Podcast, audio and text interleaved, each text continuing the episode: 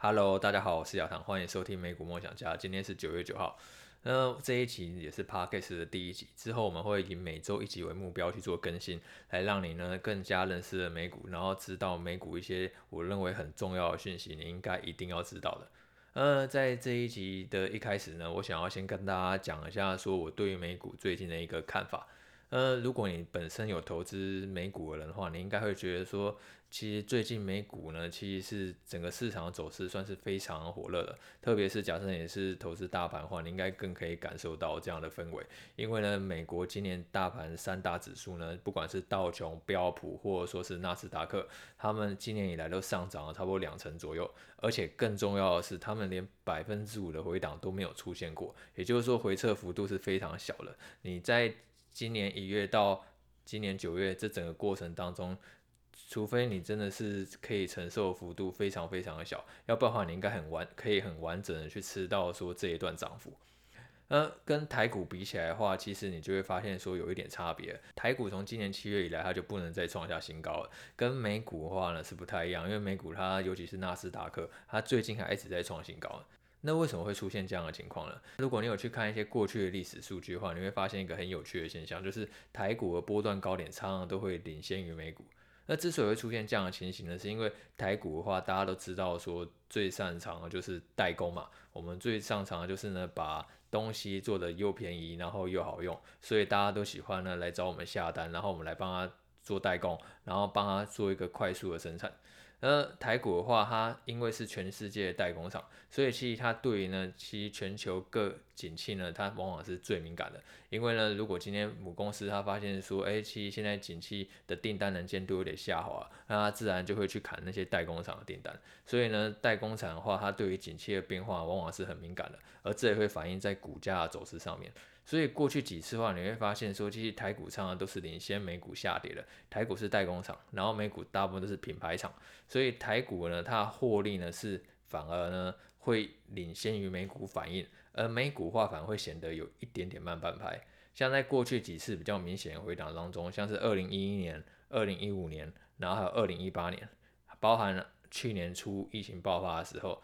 台股的波段高点都领先美股。那这个波段高点你可以领先多久呢？像是最短的话，其实像是二零一五年那一次呢，其实台股跟美股呢，大概都回档到百分之十五到百分之二十左右。那一次台股的波段高点是领先美股二十二天，而最长的话是二零一八年那一次。二零一八年的话，那时候川普呢正在开打贸易战嘛，所以不管是台股或美股的话，都有一个比较大的波动。然后再加上联准会又在那时候准备缩表，双重打击之下呢，台股跟美股呢又有一个蛮大的。蛮有感的一个回档，大概是百分之十五到百分之二十。而那一次呢，台股在二零一八年一月二十三号呢，它就见到一个波段高点了。而美股呢，则是二零一八年九月二十一号，所以它整整晚了两百四十一天。那现在，现在其实你会发现说，台股从今年七月以来就不能创下新高了嘛。所以呢，你可以呢去做一个推估，因为你会发现说，其实现在台股很多中小型的电子科技厂，他们开出来的营收，陆陆续续来讲的话，也没有那么的好看了。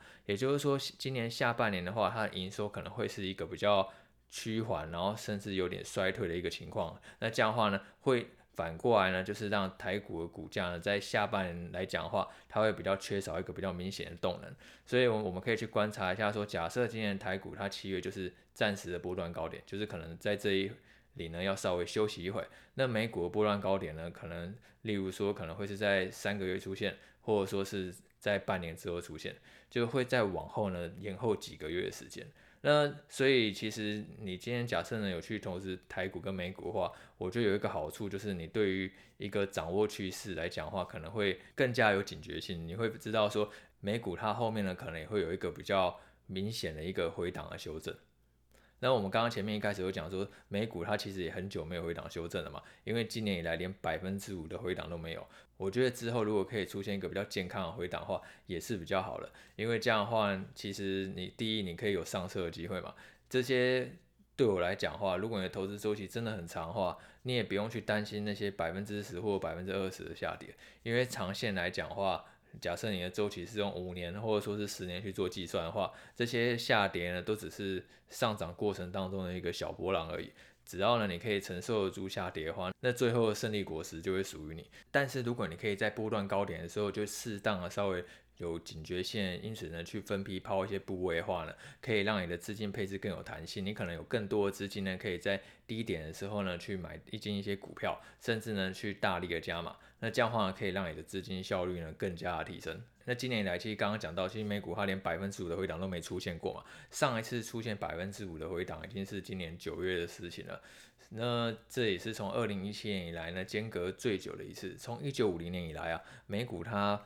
出现百分之五的回档的频率是一年三次，那今年是半次都没有。站在波动性的角度来讲的话，其实它应该也是要有一个回归，也就是说，它像大盘这样完完全全的没有任何的回落的话，反而会是一个比较不正常的现象。但是回档它通常要有一个理由，也就是说。通常来讲话，你会发现说，在下跌的过程当中，一定会伴随很多利空。那这个利空到底是不是真的会影响股市？坦白讲，并不太重要，因为人是一种情绪的动物嘛。我要当我们在不管是上涨或者是下跌的时候，一定会到处呢去看新闻、看媒体，然后会很慌张，哎，为什么它会下跌？然后为什么它会上涨？到底是什么原因涨那么多，或者什么原因跌那么多？而其实这些新闻有时候未必呢，真的会影响到公司本身，而但是这些新闻会影响到投资人的情绪。投资人觉得很恐慌的时候，他就会急着把手里的股票给卖掉；然后投资人觉得很乐观的时候，他就会急着把手里的股票给买回来。那如果下半年来讲的话，会可能会有一个比较什么明显的利空呢？第一个可能是联准会它缩减购债时，人会逐渐的去接近嘛。虽然说鲍威尔他在八月杰克森后央行年会的时候已经有讲了，就是他觉得其实缩减购债时程呢，已经有一个一个比较明确的框架，所以现在市场对于联准会缩减购债时程，你可以感觉出好像其实并不是说非常的恐慌。那当然这也是因为其实现在联准会它对于缩减购债的那些时程啊，都尽量给予市场一个非常明确的预期，而不是说忽然让市场措手不及。站在联准会的立场来讲的话，他也不希望说市场好像。一听到缩减购债，然后就好像吓得如惊弓之鸟一样，他一定也是希望渐进式的去退场，然后来让市场呢，他可以去慢慢的去接受这个现实，然后即便是调整呢，也是去渐进性的。那第二个，你可以去观察今年下半年，其实美国企业盈余成长率是有一个蛮高可能也会渐渐趋缓的。因为其实去年第一季还有第二季是疫情最严重的时候嘛，也就是基期比较低，所以今年呢，上半年你会发现说许多企业那盈余成长率都非常的漂亮，也就是那些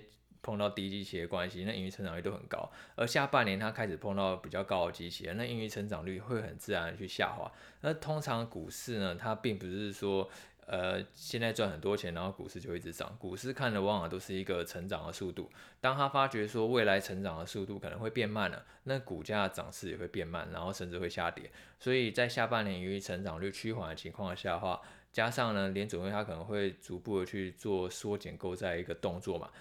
我觉得美股它可能会出现一个比较明显的回档。那当然回档的幅度是没有人可以去说的准嘛。要如果我可以知道说什么时候回档，然后什么到底会回档多少的话，我现在就先多单先做好做满，做到那一根最后一根为止，然后呢再去布好空单就好了。其实你会发现说，绝大多数人应该说任何人都不可能去预测高点或者是低点的，可以决定你报酬率还是你一个资金的控管，因为资金它就是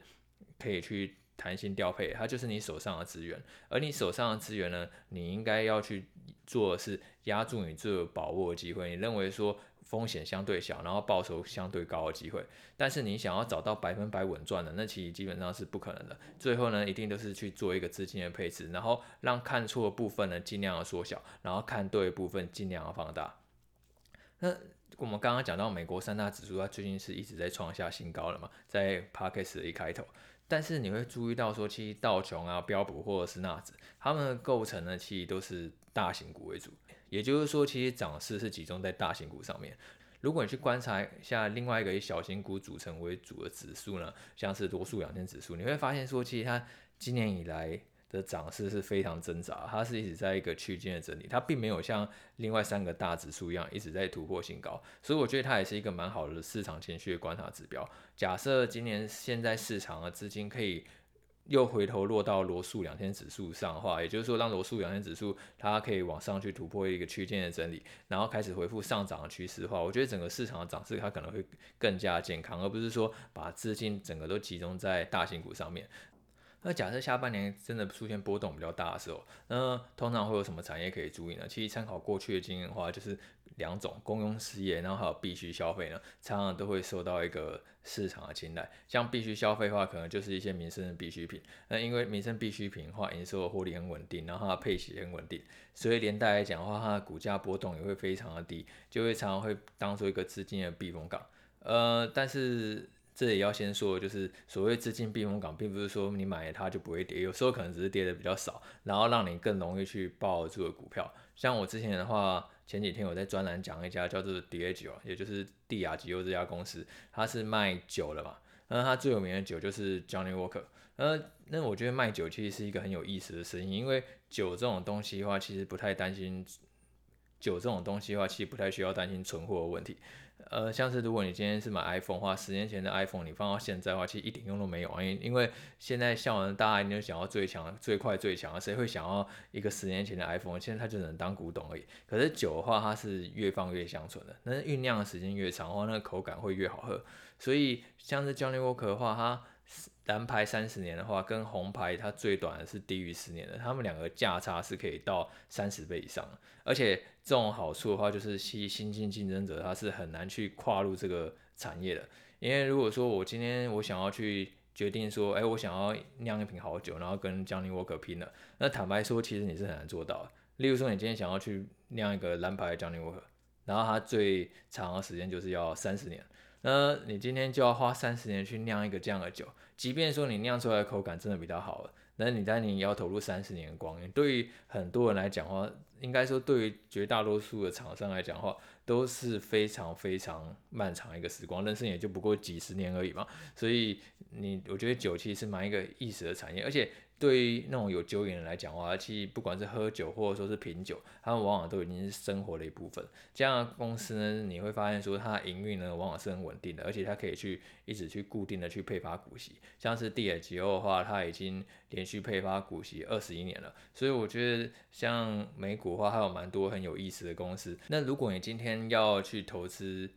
整个产业 ETF 呢？例如说，我假设我并不想要只投资美股的个股，但是我可能比较看好必须消费这个板块的话，那你可能可以去参考必须消费 ETF，那它就是会专门去投资美国它一些必须消费相关的公司。目前它的前三大持股是宝侨、可口可乐、百事可乐等等，都是一些相对获利比较稳定的食品股。那这样的话，如果你本身是一个波动承受度比较低的人的话，那抱它的话，其实你就比较容易抱得住嘛，因为它。下跌幅度就比较小，像很多高成长股的话，它的波动可能就会显得很大。美股它还有一个特色就是，它要么就是它可以连续发股息很多年，所以造成说它营运获利是很稳定的，股价波动呢也相对来说会低一些。然后在第二个有趣的就是它有很多一些创新的高科技的成长股，但是他们波动相对来讲会比较大。因为就好像一个年轻人一样，他只是在一个冲刺的阶段，所以说他们上下起伏呢，有时候也是比较大的。像虾皮的话，我现在是一边看盘，然后一边在录。虾皮的话，现在股价已经跌到快要百分之七了。那为什么虾皮会跌的跌的那么惨呢？其实虾皮应该大家都知道嘛，虾皮它是东南亚最大的电商，然后还出了一个很有名的游戏叫 Free Fire，我要活下去。呃，它同时有游戏事业还有电商事业，那这两块其实都成长非常的快，呃。今年第二季营收就成长了百分之一百五，游戏成长了百分之六十五，然后电商成长了百分之一百六，那这个速度其实是非常快的。但是这种高成长股很多都有一个比较大的缺点，就是它可能因为它还在属于扩充规模一个阶段，扩充营收规模的阶段，所以它很多获利能力其实是还没有很稳定的，因为它还要一直去投入资源，然后先抢占整个市场之后，等到取得足够的营收规模之后，它的获利能力才会渐渐起来，所以它常常都是需要一个很多资金去投入。那我们刚刚前面讲说，为什么虾皮今天跌了百分之七嘛？就是因为今天虾皮呢，它宣布说它要去增发股票，它要趁股价高点的时候，其实虾皮最近是创历史新高，因为它成长动能非常的强。我对虾皮来讲的话，其实也还蛮看好，因为它是东南亚最大的电商。那东南亚它电商的渗透率跟美国比起来的话，是明显低很多。美国电商的渗透率呢是百分之二十。就是大概美国全部零售额当中有百分之二十是电商，而东南亚的话这个数字是百分之七，然后最近虾皮呢还想要去进军那个拉丁美洲，那这个渗透率更是只有百分之五。所以如果你是以成长空间来看的话，其实虾皮的话是很有机会。当然，它也要去面临很多当地业者的竞争，只是呢，它的确就是有未来成长的机会。那如果它可以去抢占这块市场的话，那它未来想象的空间自然是非常的大。但是它在这个冲刺的过程当中，它势必需要很多资金，所以它今年就趁着股价的高点，说它要总共要大概筹集六十亿美元资金。其实以它现在市值来讲的话，并没有特别的多，大概就是稀释百分之三左右的股本。只是股价的话，通常都还是会下跌反应，因为你就是要增发股票嘛，那你股票发的多的话，那自然股价就会让它的价值稀释掉。所以这通常对股价呢是比较利空的，呃，你这时候利空是不是一个去买进的时机呢？其实我自己的话就会去观察说，那虾皮它现在去筹集这个资金，它是不是说可以去去去实现它未来的成长？那这个部分的话就可以去搭配后续的财报去做一个确认嘛。那所以总结一下今天 podcast 的重点，第一就是今年下半年盈余成长可能是趋缓的。那台股的话，它波段高点可能是领先美股了，所以对于美股后面的走势的话，当然，你并不是说要完全空手，因为预测高点是没有人可以做到，但是可能要相对的去提高警觉，然后呢，不要说让自己的资金整个都是呈现 all in 满仓的状态，那就好像有时候遇到下跌的话，可能就会比较去煎熬。那如果今天股市在回档的时候啊，通常低波动的产业是比较容易受到青睐。假设整个市场环境比较差的时候，像是公用事业啊，或者说是必须消费，到时候可以去观察一下说这两个产业的表现。好，那今天就先这样，拜拜。